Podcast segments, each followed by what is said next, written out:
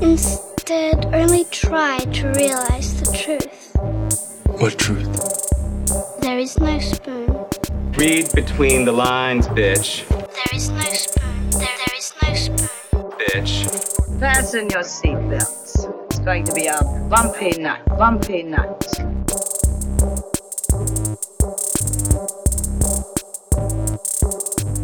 Saludos amigos y amigas, yo soy Mario Alegre Femenías Y yo soy Rosa Colón. Y esto es Desmenuzando. Yes. Y en el episodio de hoy vamos a estar hablando de la controvertible novela gráfica The Killing Joke de Alan Moore. Eh, no recuerdo el nombre del, del artista, pero... Brian Boland. Brian Boland. Y también de su adaptación eh, animada que salió creo que el año pasado, hace ya dos años. Eh, pero antes de eso necesitamos como que una musiquita de tensión de Breaking News.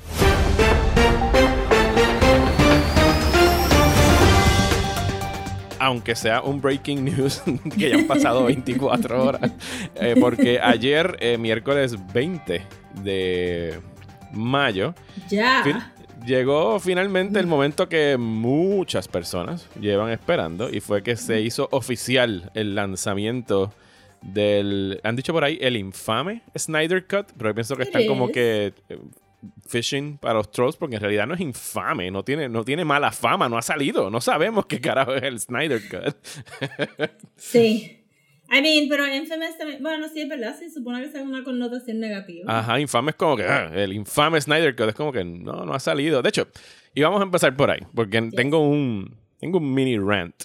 Eh, yo sé que pues muchos de ustedes y muchas personas, muchas personas eh, llevan años eh, exigiendo algunos pacíficamente, otros no pacíficamente eh, al estudio de que pues lancen el susodicho Snyder Cut y de que ellos sabían y estaban seguros de la existencia del Snyder Cut y que las garras de Warner Brothers lo tenían escondido en una bóveda donde en la bóveda al lado tenían pues amarrado a Zack Snyder para que no pudiera soltar su Snyder Cut. Y yo creo que el anuncio de ayer que se dio eh, dentro de un, un live stream que estaban haciendo vía Zoom de Man of Steel voy a hablar un poquito de eso eh, ya mismo lo que confirma es que en efecto nunca existió un Snyder Cut y no existe todavía un Snyder Cut. Lo que existía y lo que había, eh, para los que no saben cómo se hacen las películas, era un assembly cut. Un assembly cut es lo que hace todo cineasta y es que tú vienes con todo el footage que filmaste, lo montas en tu programa de edición, sea bueno o sea malo el material, y por eso es que ustedes escuchaban que, no, Zack Snyder tiene un corte de Justice League que dura cuatro horas o tres horas y media, y es como que, pues sí, porque eso es todo lo que filmaron del shooting script, y en ese proceso es que empieza pues la edición y tú empiezas a cortar lo que no sirve, empiezas a hacer fine tuning, eh, recortas escenas o eliminas escenas por completo y entonces así es que poquito a poco vas llegando a lo que es tu final cut.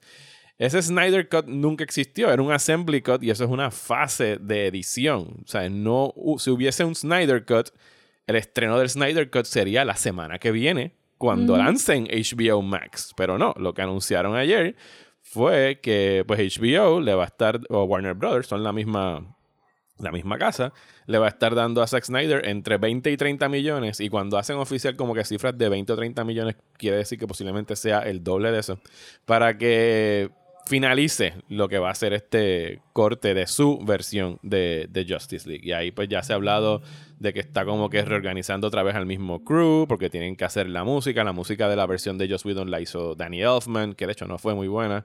No. Eh, y aquí me imagino Nada que... de esa película no. fue muy buena. no. Eh, y me imagino que ahora se va a reunir otra vez con Junkie Excel, que era el, el, el compositor original. Ah, cabe la posibilidad de que estén otra vez contactando a algunos actores porque tienen que hacer reshoots de algunas escenas o rehacer algunas escenas. O sea, es un proceso bien complicado y algo que en realidad no se había visto que yo recuerde nunca en el cine. Los reshoots son Yeah. una etapa natural del cine, pero el que tú hayas ya sacado una película y vuelvas a hacerla otra vez con las piezas que ya estaban montadas. Lo único que recuerdo es un caso que fue la precuela de The Exorcist. En algún momento la tuvo eh, Paul Schrader, al estudio no le gustó y mandaron a rehacer otra versión. Entonces hicieron como con Frankenstein con lo que había filmado él y había filmado el otro. Y al final no se decidieron y sacaron las dos versiones de la precuela de The Exorcist en los cines y los dos fueron un fracaso. Pero. Sí, yo creo que yo creo que tu crítica es bastante fair porque es verdad, no hay una versión terminada que, que alguien haya dicho pues puede intervenir en esta versión de Zack Snyder. Es simplemente pues el libreto que él escribió y lo que se liquió del libreto es lo que la gente le está gustando. A mí me, me gusta la idea de, de esto como un ejercicio creativo porque han pasado muchos años de, de, de la otra película. El direct, este, Zack Snyder tiene que haber pasado por al- alguna crisis existencial para bregar con perderlo todo hasta un miembro de su familia para venir para acá. Yo me imagino que, que le va a dar una perspectiva diferente a, a la película. Yo no sé si la película va a ser buena o mala, pero No, sí tengo la idea, ajá, pero tengo la idea de que va a ser bien diferente a lo que él hubiera hecho hace años atrás. Y eso es lo que me tiene como que un poquito interesada para ver, porque siento que it's not the same person, pero está trabajando, es como si tú fueras a coger un sketchbook tuyo de hace cinco años atrás and you wanna kind of make it better, pero estás basándote todavía en las ideas como que en los fairies que viste en Hot Topic de hace como que 10 años atrás. Este, eso que como un ejercicio creativo me gusta mucho la idea y, y me gusta mucho la posibilidad de que posiblemente mejores proyectos que nunca siguieron en adelante de ciertas fases ahora encuentren una, un precedente a decir como que, ah, pues si voy a un cable subscription channel, maybe me dan un par de millones para terminar esta idea porque no era, no, no llegó a su momento al cine por X o Y razón, pero maybe ahora, par de años después, encuentra como que un home en algún, en un cable channel. That would be good. Este no, no está mal como ejercicio. No, no sé si al final uno diga, pues, no vale la pena, qué bueno que él consiguió el guiso. Ujú. sí, lo que han dicho, eh, lo que se dijo ayer y se reportó en el Hollywood Reporter, es que ahora mismo, para que vean cuán no terminada está esta visión de Zack Snyder, ahora mismo no están decididos si van a sacar una película que dure tres horas y media o cuatro horas, o van a sacar lo que sea que esto vaya a ser en cinco o seis episodios de televisión. No diría de televisión, sino que cinco, cinco o seis idea. capítulos. A mí me Eh, gusta mucho esa idea de que sea sí. una miniserie, que no sea una película. Sí, fuera, podría ser algo que estén sacando. Me imagino que si es HBO Max y quieren retener mucha gente por más de un mes, lo sacarían en episodios. Yo me inclino que van a ir por eso. No sé si la decisión final esté en, en Snyder o esté en la compañía. Pero lo curioso de todo esto, y ayer anoche estaba escuchando un, un podcast de personas que visitaron el set de Justice League en el 2016, cuando estaban filmando.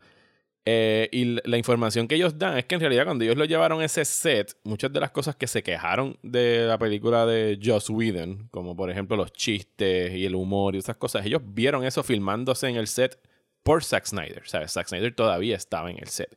Y que cuando les resumieron todo el plot de la película, lo que ellos vieron en el cine es el plot que le dieron, ¿sabes? Steppenwolf, etcétera, etcétera. O sea que en términos de historia no se supone que esto vaya a cambiar muchísimo porque Zack Snyder no va a regresar a filmar Justice League, él va a trabajar con lo que ya tiene. O sea que lo que yo estoy no- yo no pienso que lo que vayamos a terminar viendo sea algo radicalmente distinto a lo que vimos en el cine, va a ser como un remix, obviamente, a, a los tonos y a los estilos visuales de él, porque sí hubo mucha variación del, del color timing y el color grading, ¿sabes? Zack Snyder es bien específico en los colores que usa. Ese final, en donde quiera que sea donde estaban en Rusia o por allá por Asia, todo rojo, se veía espantoso Ah, y eso fueron parte de las cosas que cambiaron. De hecho, los trailers al principio eran todos más parecidos a, a la paleta de colores de Man of Steel y Batman v Superman. Sí, yo, ah, again, I agree. No creo que la historia vaya a cambiar radicalmente, pero sí siento que los tweaks que podría traer a la mesa podría cambiar algo, porque tener a Steppenwolf y no tener a Darkseid was kind of dumb. Porque Sí. este, Y, y Darkseid es algo que pueden hacer en efectos especiales y no Ajá, necesitan ningún actor para hacer reshoots ni Pero nada. no me sorprendería tampoco que llamaran a Ezra Miller y al actor de Cyborg para hacer, rehacer ciertas cosas, porque algunas cosas quedaron como que media fatulitas. Y, y no me sorprendería tampoco que usen esto como un soft pilot para maybe decir, ah, maybe la película de Cyborg no tiene que pasar y lo podemos hacer como una serie en HBO Max. Este, y quietly transition certain projects a TV projects. So yo creo que, que aunque el main plot no cambie, creo que los tweaks pueden, pueden ayudar a que sea un poquito más cohesive y que haga un poco más sentido en términos de en este, en este universo que estamos viendo están estas otras cosas que estamos viendo y que son los verdaderos challenges para estas personas get together versus Steppenwolf. Sí, yo, yo, yo pienso que lo que pienso que lo que vayamos a ver aquí va a tener algún tipo de, de conclusión. Eh, de hecho, el plan original de Zack Snyder era sacar dos películas de Justice League. O sea que a lo mejor su plan era dejar esto abierto a que hubiese otras, pero esa apertura podría darse ahora, como tú bien acabas de decir, dentro del marco de lo que es HBO Max. Y esto puede ser entonces el launch de esa serie. Y dicen como ah, no, pero esto, es muy esto sería algo muy costoso para cualquier streaming service. Pero en realidad, si tú te vas con personajes como Cyborg, o sea, a lo mejor tú no puedes afford a Gal Gadot para televisión, pero ahora mismo los actores de cine y televisión entran y salen de ambos formatos a cada rato, ¿sabes? Henry Cavill está en Netflix, en Witcher, ¿sabes? No, no es tan radical pensar que pudiese pasar. Eh, y pueden pensar en vertientes como que Gal Gadot siempre va a ser muy cara para HBO Max, pero una serie de las Amazonas no. Este, y eh, con Stargirl, con eh, Doom Patrol, con todos los CW shows, se han enseñado que la gente es bien forgiving con lo que están viendo en televisión y que si le da algo cool, lo van a ver anyway. Y pues esto puede ser como que no vamos a tener nunca más un shared universe de DC, yo pienso, fuera del Arrowverse. y no hace falta. Y, no, hace, falta. Pero si te gustó este universo, es muy probable que te digan, si quieres seguir viendo algunos personajes del Snyder Universe, pues mira, vamos a tener unos showcitos en HBO. Y si te gustan los del CW, sigue viendo los del CW. Y si te gustan las películas como Joker y Birds of Prey, Wonder Woman 84 que viene por ahí, pues you're still gonna get them. Y va a haber un montón de variedad para todo el mundo. Y Zack Snyder puede como que tener closure con ese proyecto y ya está. Y que la gente se deje de estar quejando tanto por el, Snyder Cut. Eh, eh, es de conocimiento de todos los que escuchan este podcast que a mí no me gustó Man of Steel, ni me gustó Batman v Superman, ni me gustó Justice League. Pero yo no creo que todos los que son fans del Snyderverse o whatever tengan alguna objeción a que de repente el Snyderverse viva en HBO Max y Snyder pueda quedarse como cabecilla o un showrunner overall verificando otras series y otras propiedades. Why not? ¿Sabes algo que podría funcionar? HBO Max necesita contenido. ellos van a lanzar la semana que viene con muchas cosas, pero son cosas que ya conocemos. ¿sabes? No tienen nada original ahora mismo para el launch. Eh, o sea, vamos a tener Disque Friends y el Big Bang Theory. Sí, obviamente. Launch parecería ser más en junio, cuando vienen todos los shows nuevos. Tienen todo el catálogo de Ghibli, tienen todo el catálogo de HBO, van a tener películas de Criterion Collection, leí ayer. Eh, van a tener anime de Crunchyroll, pero son todas estas cosas que ellos están armando de diferentes sitios. No tienen como que una serie de ellos todavía que los coloque en el mapa, por decirlo así, de que como que, ah, tengo que suscribirme a HBO Max porque necesito ver esto. Todas las otras cosas, tú podrías a lo mejor nada más quiero ver HBO, nada más quiero ver Criterion, nada más quiero ver Crunchyroll, fuera de las cosas que van a ser exclusivas de Warner Brothers que vayan a estar ahí. Eh, para la semana, para el año que viene, pues ya ellos necesitarían lo que sería el equivalente a su Mandalorian, que sí, nada más le duró eh, dos meses a Disney, pero o sea, eh, aló a mucha gente. Y con este anuncio de ayer, eh, yo entiendo que va a ser el año que viene, no sabemos cuándo el año que viene, hay que pensar también en cuánto esto de la pandemia pudiese atrasar todo el proceso de, de producción, pero pues nada, qué, bueno que anunciaron el, el Snyder Cut. También estoy súper curiosa de verlo a él trabajar esto sin una presión de deliver billions of dollars, sin un time crunch Eso brutal. Es bien importante. Este, ajá. Porque, yo creo que, nos va a dar un mejor producto, aunque sea, aunque sea dumb, anyway, va a ser un mejor producto. Sí, no, no, y que va a ser un caso bien particular porque pues ni Batman, ni Man of Steel, ni Batman v Superman, ni, Justice League fueron el éxito en taquilla que el estudio quería. Y fueron masacradas por, por la crítica. Y ahora cuando salga esto en HBO Max, pues el- como sabemos, las plataformas de streaming no dan los números reales y pueden decir lo que les dé la gana porque son es data secreta de ellos, ¿sabes? Netflix, Yeah. Netflix puede decir esta basura de película fue la película más vista en todo el planeta Tierra por 200 millones de personas y no tienen que enseñarte ninguna data que lo pruebe. Así que el año que viene, o sea, yo, yo sé que ya hay eh, fanáticos de Snyder que made up their minds de que esta va a ser la mejor película en la historia de la humanidad y que cualquier persona que diga lo contrario va a estar incorrecto. Yeah, pero ellos siempre van a decir esas cosas. Sí, So, así que el año que viene pues veremos reseñas de lo que sea que vaya a ser el Snyderverse y pues decidiremos qué es o qué no es esta cosa que, que vayamos a ver. Tú... Realmente va a ser pretty smart en términos porque va a salir, probablemente van a salir en conjunto con Wonder Woman 84 y con el Batman de Robert Patterson. So DC va a estar como que bien talked about por un chunk of time después de la pandemia. No sé, tú no, tú no viste el, el live stream, ¿verdad? No, se me olvidó por completo. Yo no tenía ningún deseo de ponerme a ver Man of Steel con Zack Snyder, pero tenía un pana que lo estaba viendo y más o menos me iba reportando por dónde iban, porque estaba pendiente al anuncio, porque tenía que trabajar y anunciarlo y ponerlo en las redes sociales y todo eso. Yeah. Eh, y me conecté varias veces. Yo entraba y salía del link a ver por dónde iban. Y, y me dio risa porque en cierto momento entré y fue como que le estaba explicando. La cámara estaba apuntando a él, obviamente. Él Sí. le decía a la gente cuando darle play. Y es como que no, pues ahora estamos en el avión y Superman y Zod están peleando. Y yo, como acá, ok, está bien, puedo, apago. Vuelvo y prendo como media hora después. Y es como que, pues no, Zod le acaba de dar el puño a este Superman. Y yo, puñeta, claro que la pelea de Zod y Superman dura como cuatro meses. Por eso es que yo entro y salgo. Y todavía esta cosa no se ha acabado. Y me ahí, pues ya me quedé hasta el final. eh, y de repente parecía que no, que no iba a suceder. Entró Henry Cavill al chat, entraron unos fanáticos a hacer preguntas que fueron Ay, handpicked. qué nice, Henry Cavill. Eh, him, estuvieron hablando ahí. La, la conversación fue bien amena en realidad. Estaban pasándola bien. Entonces, al final, una muchacha de Chile, pues, eh, she drops the question. Como que, ¿will we ever see? Que se veía a lo mejor medio planeado. Pero hope whatever. so, porque si vas a esperar que- a que alguien pregunte por el Ajá. Snyder Cut. O sea, vamos a ver el Snyder Cut. Y entonces Zack Snyder le bajó como que, miren, si estuviera en mis manos, no está en mis manos, esto es algo del estudio, taca, taca. Entonces estuvieran hablando como cinco minutos más y yo como que anda por el carajo. Esta gente lleva viendo este live y de verdad que había mucha anticipación y expectativa que lo fueran a decir y no lo... Y no lo va a anunciar. Yo estaba chateando con gente. No lo va a anunciar, no lo va a anunciar. O sea, al menos que no entre el CEO de Warner Brothers ahora mismo a darle luz verde a Zack Snyder, no lo van a anunciar. Y entonces ya cuando estaban por despedirse, pues fue que él viró la cámara y enseñó el arte de, de Zack Snyder's Ah, Justice League para el cute. 2021.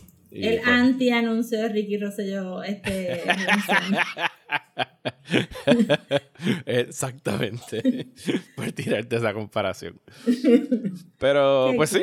El año que viene en algún momento le estaremos dedicando, desmenuzando a Justice League The Zack Snyder Edition. Eso ¿De pueden verdad? contar con eso. looking forward to it. No expectations, pero mano, good for him. Good for everybody. Yes, definitivo. Bueno, eh, algo más que tengamos aquí para el bullshiteo. No, mano, todo lo que he visto es homework. Las asignaciones del podcast, sí, a mí me ha Sí. pasado. Yo he visto un par de cosas. Quiero, quiero recomendar una en particular. Quiero decir aquí que, por no por insistencia de Rosa, pero por la emoción alrededor de Rosa en todos sus posts de redes sociales, empecé a ver Shira and the Yes. Princesses of Power en it. Y tengo que decir que hasta ahora eh, me está gustando bastante. O sea, no he llegado al punto. Ayer alguien le dijo a una amiga mía, ah, empecé a ver Sheer y me dijo, oh my god, Sheer is awesome. Y yo, como que no he llegado a awesome, pero está bastante cool hasta ahora. O It's sea, me está gustando good. mucho. Mira, Eh, este, yo obviamente lo terminé. No spoilers, pero todo lo que pasa está earned and written deliberately para que pase. Es de verdad, es un es enjoyable to watch, pero en términos de storytelling, it's very well made y very well written. Y si les gusta fantasy sci-fi, you have to watch Shira. That's it. That's it. That's a tweet. Como dicen. Yes. Eh, de, de lo que he visto hasta ahora, que voy como cinco episodios nada más de la primera temporada, ya yo puedo entender por qué tú me has hecho como que comparaciones como que, mira, si te gusta Star Wars, vela, y ojalá esta gente hubiese estado a cargo de escribir la nueva trilogía, porque puedo empezar a ver cómo están posicionando piezas en el tablero para crear un conflicto entre viejas amigas y aliados y villanos y todo eso, y, y ¿sabes? pues sí, según tú me has dicho, se pone bien interesante y ya más o menos estoy viendo cómo es que se están posicionando en el caso de Catra y... Yes. eh, Adora. Catra y Adora, exactamente. Yes, Sí. yes. Este, sí, obviamente a mí me gusta mucho Force Awakens y me gusta más todavía de este, The Last Jedi, pero en términos de overall structure de esta trilogía, eh, si Noel Stevenson lo hubiera escrito, este, hubiéramos visto más meat on the characters este, versus más spectacle overall. Este, so, eh, a eso es lo que me refiero con well written, porque siento que todos los twists estaban earned, no fue nada, no, no hubo un MacGuffin, hasta el MacGuffin no se sentía como un MacGuffin, siempre hay un MacGuffin, este, pero no se sentía random, todo se siente bien structured. Y después de que lo termines de ver, Mario, pues lo vas a terminar de ver, Ajá. entonces podemos hablar de, porque obviamente esto lo Vamos a hacer un Shira episode. Vamos a hacer un She-Ra episode, pero comparándolo con Star Wars, porque, porque hay muchos beats que, se, que son comparables y creo que, que de verdad, este, si fueras a intercambiar personajes de She-Ra por personajes de Star Wars, este, la trilogía nueva hubiera sido como que 100 mil veces mejor. Bueno, hablando de Shira y animación, eh, un recordatorio, la semana que viene vamos a hablar de Avatar The Last Airbender Yes. Season 1, disponible ahora en Netflix. He visto mucha gente en mi timeline o volviéndola a ver o viéndola por primera vez y la gente está descubriendo que es una de las mejores series animadas ever, que es lo que hemos sabido Twitter, por mucho este, tiempo. local y not local también. Como que hay mucha gente en Estados Unidos que no habían visto la serie. Es como que impressive porque yo siento que en algún momento Nickelodeon le dio bastante de push. Ujú. Sí, cuando estaba Pero- transmitiendo. Ajá, pero pero como que hardcore de push de como que maybe dos episodios al día kind of a thing y mucha gente no lo vio. Y ahora están chacho. Fan art, fan art. mem, mem, Yo tengo fan que hacer art, una fan art. confesión aquí en, en Desmenuzando ahora, antes de que suceda, que, que lleguemos más adentro en, en, en nuestra discusión de Avatar, que vamos a hablar de los tres seasons, pero va a ser paulatinamente durante el verano. Ujú. Eh, yo nunca acabé Avatar, Rosa. ¡No! Yo no, yo creo que yo no vi los últimos 10 o 7 episodios de Avatar The Last Airbender. Sé cómo acaba. O por lo menos sabía cómo acababa porque un pana me lo dijo. Y Oh, me no. encanta la serie, pero me lo dijo hace tanto tiempo que no recuerdo cómo acaba. Oh, Así no, que yo pues... yo estoy bien pompeado por el hecho de que voy a acabar de ver Avatar Ah. The Last Airbender y va a ser nuevo para mí. O sea, no sé, no sé cómo termina. Pues vamos, somos los opuestos porque yo entré a ver Avatar por mis sobrinos Jonathan y Jan Michael y cada vez que yo ponía Nickelodeon para verlo, el episodio que cogía era el final. ok, lo has visto al final 20 So, veces. He visto el final 20 veces, súper perdida, no sabía nada de lo que estaba pasando y después me senté a verla en orden y cuando la terminé fue que realicé, oh my god, este es el episodio que yo he visto todas estas veces, no en balde, know anything. So, eso está, eso está funny. So yes, vean Avatar The Last Airbender para la discusión, it's gonna be great. Así que, pues nada, without further ado, vamos a poner el- el cue musical que me pidió Rosa para empezar a hablar de The Killing Joke. when the world is full of care and every headline screams despair when all is rape starvation war and life is vile then there's a certain thing i do which i shall pass along to you that's always guaranteed to make me smile yes I go loony as a light bulb battered bug. Ok, Mario, pues The Killing Joke Ujú. es una novela gráfica del 88 que tiene un, un weirdo este, start, porque leyendas dicen. Ajá. Los rumores de pasillo de DC. Sí, los rumores de pasillo. Leyendas dicen. Este. Que cuando Alan Moore se le ocurrió hacer la historia, él llamó a la oficina de DC, as you do, Ujú. y le dijo como que, mira, quiero hacer esta historia, pero Barbara Gordon va a quedar paralítica. Y la persona que le contestó el teléfono, que se me escapa el nombre, le dijo, dale, cripple the bitch. Y ya. Y con eso, ya. el fate de Barbara Gordon estuvo sealed en una Estuvo llamada telefónica. sealed. Con una llamada telefónica y con la contestación de cripple the bitch. Que, Ajá. que tiene tantísimo, ta- tantísimas cosas que desempacar en esa, en esa oración. Y eso se le dice Eh, empezar con el pie izquierdo. Full, full, full, full, full. So, el personaje de Barbara Gordon en ese momento no estaba en los cómics casi, porque ella salió del show de Batman de los 60, ¿verdad? Batman 66. Y fue Batgirl por mucho tiempo, es la segunda Batgirl, que la gente a veces se lo olvida. Antes había este, una Batwoman y una Batgirl Ajá. con la pausa en el medio. Este, pero esta Batgirl salió del, del show y eventualmente ella se quita de ser Batgirl y se convierte en una representante o una senadora en Washington DC y las aventuras de... Sí, I know. Es Esto como es que, en, lo- en los 80s. ¿what? Tú dices que está pasando esto. En los cómics en los 70, Ok. en los 70 y early 80s. So, todas las historias de Batgirl, este... Caramba, pre- pre-crisis probablemente. Eran más ella como que visitando a su papá y mientras estaba en Gotham decía, oh, what time for another adventure, ¿verdad? Pero en Washington ella estaba dedicated to being a senator or representative. So, el personaje de Batgirl no, no, no estaba no estaba siendo usado y por eso es que Alan Moore decide pues, pues la voy a usar como víctima de esta, esta historia que quiere para escalar, ¿verdad? El Joker. Esto y es en antes parte- del, del fridging en Green Lantern. El Fridging and Green Lantern viene en los 90, so I would Ok. say yes. Ok, o sea que esto es 82. pre-fridging. El coger un personaje femenino y matarlo o hacerle daño para Hacerle impulsar daño otra para- cosa. Sí, pero entonces en esta historia, como vamos a ver ahorita, pues, pues no es como, no es algo, está built into the plot. Porque el Joker quiere hacer que Gordon también tenga one bad day, ¿verdad? Es como con Fridging a propósito. Pero eh, a los principios de los 2000, cuando estaban todos estos blogs feministas este, analizando y, y revisitando historia de los cómics, pues encuentran esta historia de, de Alan Moore contando que cuando él llamó, pues le dijeron cripple the bitch, porque ¿qué les importa? Es un personaje femenino, whatever, whatever. Y pues eso como que, como que tinted este, The Killing Joke eh, eh, y toda esta fama nueva. Eh, Y que yo todavía que, no que la- entiendo todavía, let me tell you. Yo no entiendo el fandom del Joker, pero it is there. Sí, hay, hay que aclarar que lo de Cripple the Bitch es una cita que ha compartido el propio Alan Moore, que fue lo que Sí, le dijeron sí, a él. sí. O sea, está Ajá. citado él diciéndole eso. Está brutal. Eh, pues el, el Fridging de Barbara Gordon es bien interesante porque el resultado fue un personaje mejor. Este, John Ostrander creó Oracle para Suicide Squad, este, para Advice a Amanda Waller. Y también teníamos una representación que no se ha visto de nuevo, sin una persona en silla de ruedas que pudiera ser un héroe, que pudiera aportar y que tuviera su propio, porque Oracle llegó a tener su propio fighting style. Este, so, so era interesante. Luego con el, el New 52, DC decide regresar a, a Barbara Gordon como Batgirl, después de un desfile de diferentes Batgirls.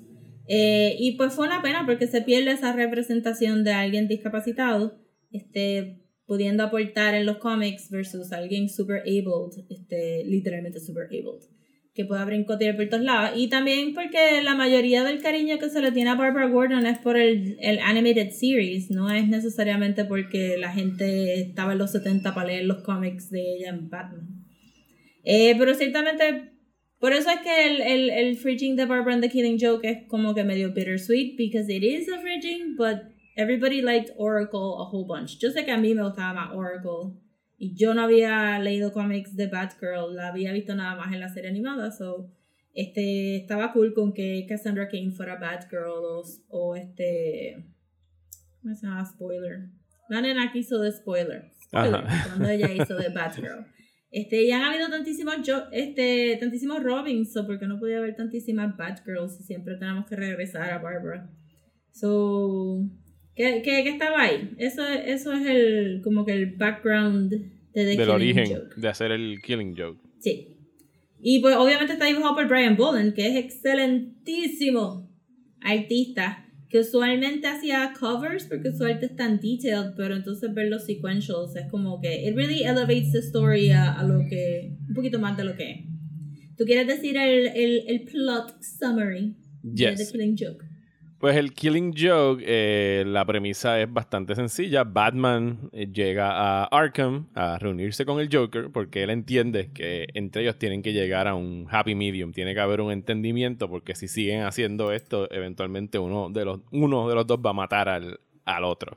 Y ahí se topa con que el, el tipo que está en la celda no es el Joker, es un tipo disfrazado del Joker y que el Joker se volvió a escapar de Arkham eh, y, el- Ajá. y donde acaba apareciendo el Joker es en casa de- del Commissioner, no, es en el apartamento de Barbara que está, en el apartamento del Commissioner. No, del commissioner, porque Barbara lo está visitando. Ujú. Por eso mismo. Y, y ahí pues le dispara a Barbara, le, le rompe la columna vertebral y se rapta a Jim Gordon y pues por ahí sigue el caso mientras está yendo eh, back and forth presentando el origen del Joker cuando era un stand-up comedian y acaba involucrándose con la mafia y lo ponen a hacer a utilizar el mantle de Red Hood que era un personaje que ya había salido antes en los cómics y acaba pues convirtiéndose en quien conocemos como el Joker. Mientras que todo el plan del Joker era como él le dice a Barbara cuando le dispara era to prove a point.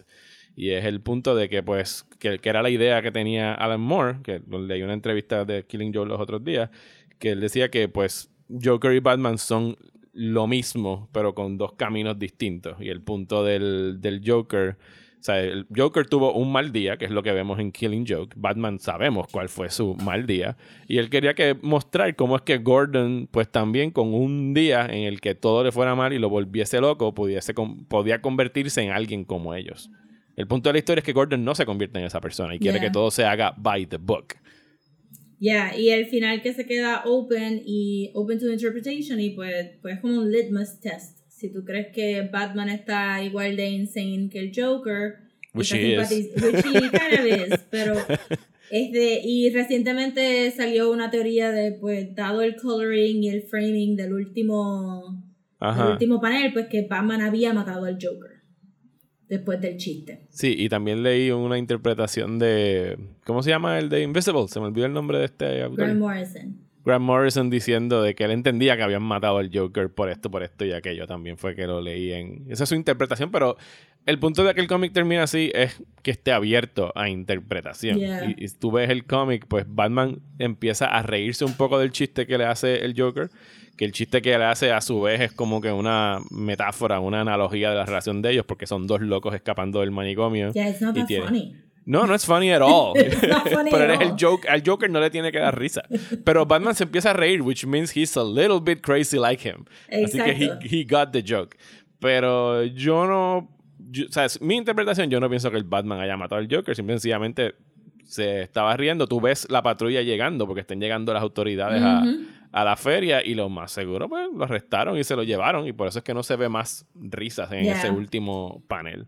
También esto nunca se supone que fuera continuity, era un ejercicio de Alan Moore. Sí, era un one Este, shot. Era un one shot de Alan Moore para bregar con el Joker y con este concepto y eventualmente porque el Joker se puso tan popular, porque su popularidad ha sido bastante reciente en comparación con la de Batman. Este, como el Joker se ha puesto tan popular y la gente está como que tan enfocada en, en, en seguir al Joker, pues entonces lo convirtieron en, en continuidad. No tanto el origen del Joker, porque el Joker se supone que sea este misterioso, pero claro, sabemos que en algún momento DC arregló todo esto teniendo tres Jokers diferentes, con tres orígenes, como que whatever. Eh, pero sí el, eh, la crueldad del Joker, que me parece que con The Killing Joke, en estos darks 80s Ujú. comics. ¿Esto es Este- antes o después de Dark Knight Returns? Yo creo que es después, ¿verdad? Eh, quiero decir que sí, porque es el 88, so it's far down. there. Pero bastante cerca de, de Dark Knight Returns. Sí, I- o sea, estamos full en el Bronze Age de Darkness. no parents. no, parents, este, pero sí que... Sí, Dark Knight Returns es 86. O sea, si 86, estamos dos años después. So, que el Joker había sido so far esta persona que le gustaba usar como que oversized props, robarse joyas de, de los millones de jewelry stores que hay en Gotham. Eh, y de momento con The Killing Joke brinca al, al sadistic clown of crime. Eh, que la serie animación de la serie animada de Batman no lo tomó tan, tan dark, pero le dio su edge con, con ciertos episodios como The Laughing Fish. He certainly killed people. Y la película de Batman de, de Tim Burton, he killed people también. So, so lo dejan bastante clownish y silly, pero todavía es darks, pero en The Killing Joke es darks, darks. Este. Sí, porque ya es tortura. Vamos a torturar a la Ajá, gente. vamos a torturar Dark. psicológicamente to prove a point. Know, como, okay, okay, we get it. Quiero mencionar también que del cómic este, la paleta de colores original era bien Watchmen, porque Ujú. esta era pre-digital colorization de los cómics, ¿verdad? Ahora hacen digital colors, antes eran eh, a través de offset printing y pues el color palette era bien limitado y se, se, se entendía que los colores, secun- los colores secun- secundarios, los verdes, magentas, anaranjados, rosados, se usaban para cómics que eran un poquito más mature. Y pues el tercer acto de, de Killing Joke está bañado en estos colores porque está en el carnaval y todo es psicodélico, todo es weird. Eh, que yo para mí apreciaba mucho porque, porque ver a Batman immersed en este mundo de, del Joker que yo sé y lo estoy leyendo que esto es un abandoned este, carnival circus. Pero lo que estoy viendo en el cómic es este baño de color que hace que todo sea bien difícil de distinguir. Pues yo pensaba que lo habían hecho a propósito. Eh, luego en el 2008, Brian Boland, este, el artista original, pues tiene la ocasión de recolorize it y no sé si fue por mandato editorial, eh, pero todos estos colores, todos estos groovy colors en el third act desaparecieron y lo que tienes es a Batman stumbling around en este completely normal looking abandoned eh, carnival circus y para mí como que le quitó mucho de, de, de la idea de que Batman estaba completamente en el turf del Joker y que el Joker es un personaje tan larger than life que acapara todo su ambiente. Y pues para mí eso se perdió un poco. También usaron en la recolorización pues este tratar de knock you over the head con el fact de que el origen de la idea del Joker vino de los silent films en blanco y negro y pues todos Ujú. los flashbacks eran en blanco y negro y como que para mí le quitó un poquito de la magia de la historia, pero it is what it is. So, si ustedes este, tienen su copia de The Killing Joke, o maybe tienen un trade paperback que colecciona todas las historias de Alan Moore realengas de DC, Ujú. este, pueden chequear por los colores para saber cuál, cuál de las versiones tienen. Y si tienen una, pues le diría chequense la otra para que vean la diferencia. Sí, yo no estaba al tanto de esta, de esta recolorización hasta que Rosa me lo dijo este fin de semana que pasó. Eh, yo la copia que compré la compré antes del 2008, así que yo estaba acostumbrado a ver todos este, este splash de colores psicodélicos al final. Y cuando me meto a internet a buscar las comparaciones es super bland, generic comic de esta algo. época. O sea, si no, le quita la, la demencia de ese último acto de, de The Killing Joke. Sí, Porque lo pone bien convencional. No, no- no que- entiendo la razón artística detrás de eso para tú decidir. Pues nada, vamos a quitarle todo lo que lo hacía especial, por lo menos visualmente, a, a Sí, esas tú pasas de, de diablo, tú se ves súper brutal, Batman está tan confundido a oh no, he's just stumbling around in the dark. que fue la paleta que usaron para la película animada Yes, Que vamos- segue. a proceder a masacrar ahora. Porque Sí. ni Rosa ni yo la habíamos visto. Y Rosa fue la que me dijo: Mira, está en HBO, podemos verla, está en HBO. Y yo, fine. Pues vamos a ver Killing Joke. Sí, y yo, yo había leído de la película y todos los problemas que la película tenía y Yo yo, dije, pues está en HBO, está ahí para verla. Let's see how bad is it. And it was y boy, is just it as bad. bad as advertised, let Sí. me tell you. Yo, yo había leído que era mala y que incluso hacía al cómic verse mejor en su trato, en su trato de Sí, Barbara for- Gordon. yo leí todos los takes de This is very problematic para Batgirl y let me tell, ahí están toditos, toditos Va- están vamos, va- vamos a empezar con. No sé ni por dónde meterle mano. Vamos a empezar con que le añaden como media hora, creo que hasta por reloj, yo lo timeé, al principio de lo que es el principio del cómic de en Killing el Joke. medio for no reason. Sí, vamos a llegar. eh, Ya escuchamos Ajá. un poquito sobre eso al principio de esto, que es el número musical del Joker, que es un what the fuck en el medio de la acción. even? Alguien Wow. dijo, mano, no estaría cool si ponemos a Mark Hamill a cantar un número musical vaudeville. Yes, vamos a hacerlo. Y Mark Hamill siempre como que bless his soul, siempre como, sure, you guys want it, we'll do it, why not? El, el principio es como otro episodio de cualquier serie animada de Batman. Están persiguiendo a este tipo que es un villano que se llama I Kid You Not, Paris Friends. Eh, que es el villano whatever, sobrino de otro villano whatever, Whatever. mafioso, que es el caso que están investigando Batman y Barbara, quienes entiendo yo que esto es exclusivo de esta película, tú me corriges si en el cómic existió en algún momento esta tensión sexual que están teniendo No, al no, para principio. nada. Ok, qué Eh, bueno. Porque en realidad Esto- Batman es, es casi su surrogate, no es su surrogate father, pero es como un father figure para Barbara, porque él la ha entrenado y la ha ayudado y empezó a trabajar con él de teenager, right? Eh, young adult, pero... Young adult, Sí, porque ella ya era una librarian. Ok. Sí.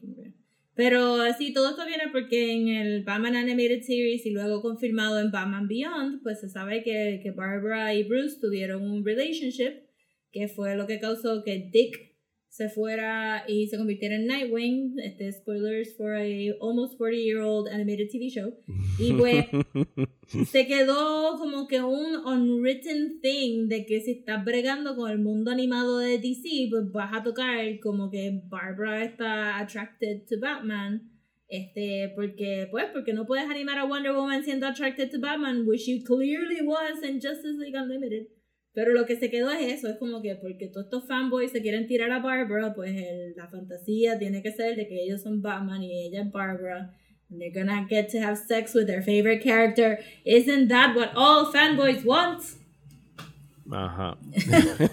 Eso es lo que dice la película. Isn't that what all fanboys want? Porque Paris France es un fanboy de Batgirl. Sí, eh, un, fan- un fanboy que no es ni siquiera fanboy, está rayando en Stalker. No, es un full eh, stalker, pero, pero Metaphor stands. Este, es la voz de los fanáticos.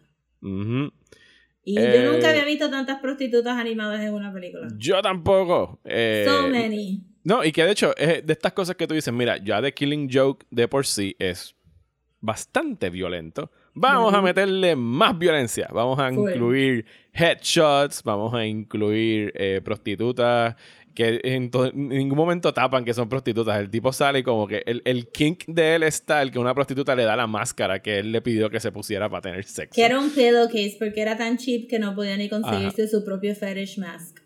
Y entonces, eh, Barbara Gordon tiene como que este amigo que es el token gay friend, que parece que lo sacaron gay. de una película de los 80. Ajá, pero no puede decir que es gay, no puede tener un Él vestido ahí en, algún momento dice como que and, you, and I thought the gay scene was hard o algo así es lo que Ajá, dice, creo que es la línea que él "Right, dice. Ajá. so.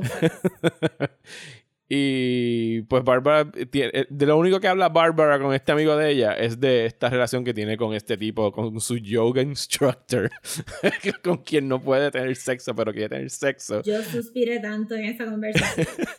Hasta que finalmente, pues una noche, en medio de una azotea, siendo bajo la luz de la luna y siendo observados por una gárgola, eh, Super Batman, Frank Miller. by the way. Batman y, y Barbara pues tienen sexo on the roof. la conversación toda anterior a eso estuvo crazy porque todo está crazy en esta película. A Batman lo animan como si fuera Dread. So, siempre tiene como que el frowny, el down frown debajo de la máscara. Eh, nunca vemos a Bruce. Que No. hubiera sido eh, nice si vas a añadir contenido. Why not add Bruce? Pues Batman es este monolito. Y de momento le está explicando a Barbara.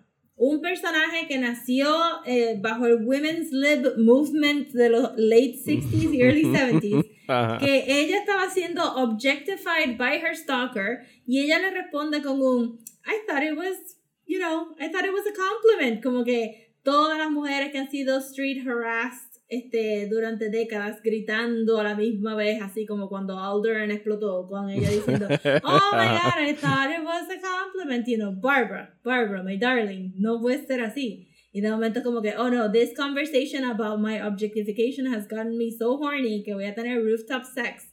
Eh, eh, como, ah, como este, birds, este, como Black Canary y Ajá. como, como este Catwoman, porque Batman tiene tantos cuartos en su mansión, ninguno es good enough to have dirty, dirty rooftop sex in. Y pues ahora podemos añadir un notch, este, porque Barbara también se lo tiró en el techo de, de un edificio. Fantastic, cinematic, ahí como que... y esto da. Y, y da- tan pronto esto sucede, eh, Batman empieza a ghost her por completo. Como que ya, tuvimos sexo y pues ya ahora voy a ignorar tus llamadas, no te voy a contestar el Y teléfono. ella se va a convertir super needy, clingy, como que, why Ajá. doesn't he answer me? I'm such a stereotype. Eh, y entonces tenemos estos tiros super random que de repente pensé que era yo. Yo dije, soy yo que estoy tratando de buscarle la falta, pero cuando lo busqué en otras reseñas, muchas más personas se dieron cuenta de que todos los tiros de cámara, hay una escena donde Bárbara salió a yoguear y hay un ass shot y un boob shot de ella jogueando, o sea, un close-up de su figura trotting along Gotham. Y es como que, why? ¿Por qué te estás fijando la cámara ahí? Es que, o sea, si, si hubieran hecho solamente la historia del cómic, esto hubiera durado 15 minutos.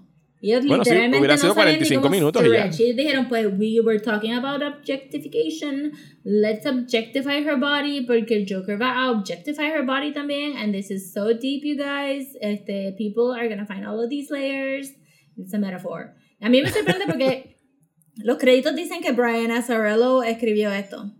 Que escri- él escribió todo lo que es Wonder Woman New 52. Excelentísimo. Fuera de, de haber este, jugado un poco demasiado con el origen de Wonder Woman. Excelentísimo. Art choice increíblemente female friendly con Cliff Chang. Y de momento he writes this. Y es como que, ¿qué le pasa a los escritores de los cómics que le dicen es otro formato? Y dicen, oh no, que I must do something completely different than what I've done before. Y- Pero thankfully esto dura solamente media hora. Porque yo nunca había estado tan contenta de ver como que, uff, por fin, ya mismo viene el Joker, le va a disparar. Porque, Por favor, traigan al Joker. por favor, traigan al Joker and just shoot her already. Porque si esto va a seguir por ahí para abajo, este, era, era increíble. Era increíble. Eh, sí, porque yo puedo entender la, la intención en algún momento de que vamos a adaptar Killing Joke, pero vamos a vamos a darle algún tipo de agency a Barbara antes de que they Porque no- cripple nunca the bitch, quote, agency, cripple pero- the bitch. Pero entonces todo lo que le añadieron fue peor. O sea, no, no, no le hicieron ningún favor al personaje. Es que no entiendo cómo esos pasos van, no, no entiendo cómo ellos pueden escuchar esta conversación y decir, no, we're actually making a point de, de que, no sé, porque tú me puedes vender la idea de que Ba- Batgirl era super naive, porque no, porque quería como que es, es un poquito la anti-Batman y pues tiene más contacto con el público, she's a librarian, ella tiene, puede tener más empatía y tú me podías vender una, una idea de que ella tuviera tanta empatía que cuando ella dice en el hospital en The Killing Joke como que no, you have to go get him, pues que ella tampoco tiene un bad day, she gets, she gets over it.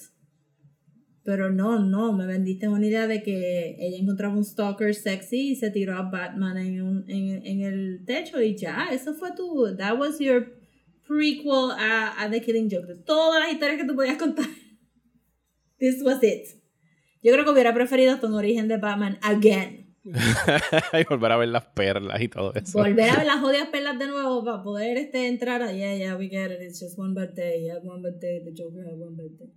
Ahí como que split screen los dos orígenes a la misma vez, así, beat by beat. Así como que bien artsy fartsy, blanco y negro, slow motion en animación. Y ya. Porque esto estuvo, esto estuvo hardcore. Esto estuvo hardcore. Y después de eso, pues ya finalmente llegamos a ver la adaptación animada de Killing Joke, que es casi word by word, shot by shot, con algunos flourishes, como por ejemplo el de Swear to Me de. Batman Mira, Begins. y lo dijiste hasta con demasiado vida. Porque sí, porque, porque este Bruce, de, ¿cómo se llama? El, el actor de Batman, ¿cómo se llama? Kevin Conroy. Kevin Conroy no le dio esa entonación. No, pero- porque Christian tú Bale. sabes que él tiene que haber estado, sus ojos I rolled all the way to Japan cuando le dijeron, tienes que decir swear to me, swear to me. Que yo tuve que sacar el cómic otra vez a buscarlo porque dije, wait, ¿Batman Begins sacó esto de Killing Joke y yo no me acuerdo? ¿O es que esto lo sacó de Batman Begins y cuando fue... No, esa escena en Killing Joke es solamente un panel de Batman interrogando gente sin ningún thought ni speech bubble en ningún sitio.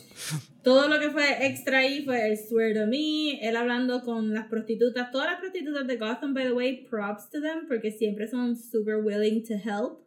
Son chatty, son friendly. Chacho, do you, do you need Todas to deliver a plot Prostitutas with a heart there. of gold. Todas, todas, y todas excelentes, preciosas, bellas, jebotas, todas. Este, y este, el Joker como que rallying the troops. Y luego el musical number. Ah, el El musical number. ¿Quieres hablar del musical musical number? no hay mucho que hablar del Pues, musical gracias number. por no avisarme con, con anticipación de que iba a haber un musical number. De todas las reseñas que yo leí, nadie mencionó el musical number. So, está tan malo que nadie ni lo consideró. Así que como- no da tiempo. Es como que ya está al final de la lista de quejas que Y podrías es como poner. que, wow, yo no había leído nada del musical number y cuando empezó yo dije, no, cómo va a ser. Y then it was a full musical number con letras ahí excelentísimamente punished y Mark Hamill metiéndole, porque tenemos, tenemos que decir que Mark Hamill le dio 100% a este papel. Sí, So aunque que- me di cuenta viendo la película que en realidad es que ahí es que tú, pues, te, te das cuenta que hay que el diálogo de Alan Moore as written está hecho para leerse, no necesariamente para expresarse. Porque no. Todo o sea, suena como Rorschach. Exactamente. exactamente. Sí. O sea, ahí es que tú te das cuenta que de verdad hay cosas que se escriben para ser leídas y cosas que se dicen como diálogo de una película. Y aquí, ese, o sea, los últimos 30 minutos son casi word by word el, lo que Sí. escribió Alan Moore en, en la página. Es medio, es medio triste que perdimos los colores, especialmente como medio de animación. Con- hemos visto ya Bojack Horseman, hemos visto este... Eh, ay, la nueva, este, Moonlight... Moonlight, ¿cuál? Ah, la de Alan Moore. Midnight Gospel. Ajá. Midnight Gospel, Tuca and Birdie, como que hemos, estamos viviendo una época de adult animation que están haciendo tantas cosas con bien poquito budget porque no tienes que tener... Y ese tercer acto en esta película pudo haber sido como que I'll forgive you the, the first half hour si tú lo hubieras metido de verdad a hacerme como que una experiencia de ver el mundo como el Joker ve el mundo a través del medio de animación, pero vino un resounding no. Este. We're going to make it as basic and as bland as we want to make it. Y esto literalmente va a ser nada. Es como que lo que Gordon pasa, tú dices, pues claro que no lo trastornó. Subió un par de fotos de Barbara y estuvo enjaulado este, como que dos segundos. Eh, sí, él salió super chilling, como, yeah, yeah, yeah, just call, the, call backup. I'm over it. Este, no, no vio nada, no vio nada como Legion, por también decir otro non-animated show que nos pudo haber immersed más en la mente del Joker. Es, es un montón de opportunity wasted y, y, y me parece bien funny porque ellos sacaron esta película como que this is gonna break it all, you guys. This is gonna be the masterpiece de Disney, Disney animated movies. It's gonna be amazing. La sacaron para el cine for, for reasons unknown. Y lo que nos dieron fue como que oatmeal. Nos dieron oatmeal. Sí, yo creo que es de las peores películas de animadas de DC, las peores, de las peores reseñadas que he visto, o sea, across the board. No, no, no, no había visto una de verdad que le hubiesen caído tan encima. Y para hacer una comedia, eh, una, una comedia, una, una novela gráfica tan querida por muchos fanáticos, querida a lo mejor no es la palabra correcta, pero respetada, o sea, venerada Sí, por ellos. por muchos Joker fans. Eh, y de repente, pues, como que tiran esto. Y yo creo que ni siquiera los Joker fans salieron complacidos de, no, ella. imagino. O sea, esto debió haber sido un short como un special feature dentro de otro Blu-ray de una película más full length de DC y nada más haber hecho el Killing Joke. That's it. Y eso lo hubiesen Bueno. hecho en 20 minutos.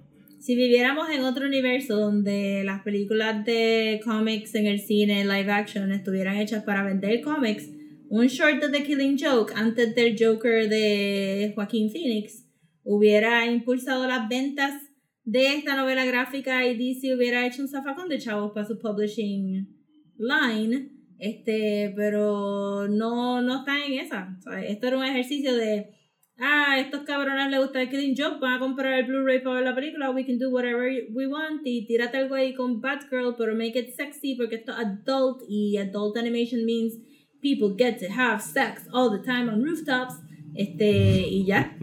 Y eso fue lo que hicieron, literal, es como que es un cash grab, lo que es esta película, es un cash grab. ¿Y, qué, y qué podemos concluir entonces ahora, pues, volviendo a ver revisitado la novela gráfica y la película? Pero creo que la película, obviamente, no sirve, no es lo que debió No. haber sido y no estamos complacidos con ella. ¿Tú crees que todavía la novela gráfica, o sea, is it good? ¿Te gusta? ¿Te gustó en algún momento? Eh, me gustó en algún momento. eh, y reitero lo del principio de que pues lo de Bat Batgirl es, es bittersweet porque de verdad a mí me gustaba mucho Oracle. Eh, encuentro que era un buen first step para ese periodo de tiempo para el Joker porque todos los cómics estaban yendo hacia allá, pero impulsó un fandom de Joker that I really do not get. No- o sea, a mí me gustó la película de Joker de Joaquín Phoenix. Este, y me, me gusta estéticamente cómo se ve el Joker. It's a good design. Y no me molesta verlo en shows de televisión como Gotham, no me, le- no me molesta leer los, los cómics, pero de ahí a decir, "Ah, mi personaje favorito y si yo fuera de Gotham estaría en el Joker Gang. Pues no, mano, como que he's compelling, pero no entiendo como que toda esta subcultura de tenemos que cater a estos Joker fans y vamos a hacer tres Jokers diferentes y vamos a hacer que Joker se arranque la cara y se la vuelva a poner. ¿Para qué? Como que no, no entiendo, no entiendo por qué lo han llevado a tal punto versus dejarlo como algo bien misterioso, eh, kind of clownish, pero lethal y ya está. Man so puny, and the universe so big. If you hurt inside, get certified. And if life should treat you bad, don't get even. Get mad.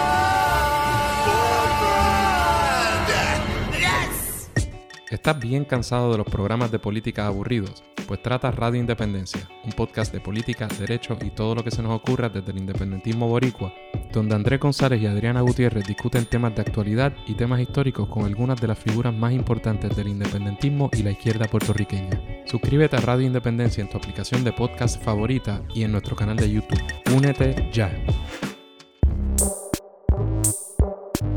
Bueno, y con eso llegamos al fin de este episodio de Desmenuzando. Muchísimas gracias por escucharnos. Muchísimas gracias, Rosa, por otro ratito aquí muy placentero hablando de The. Killing Joke.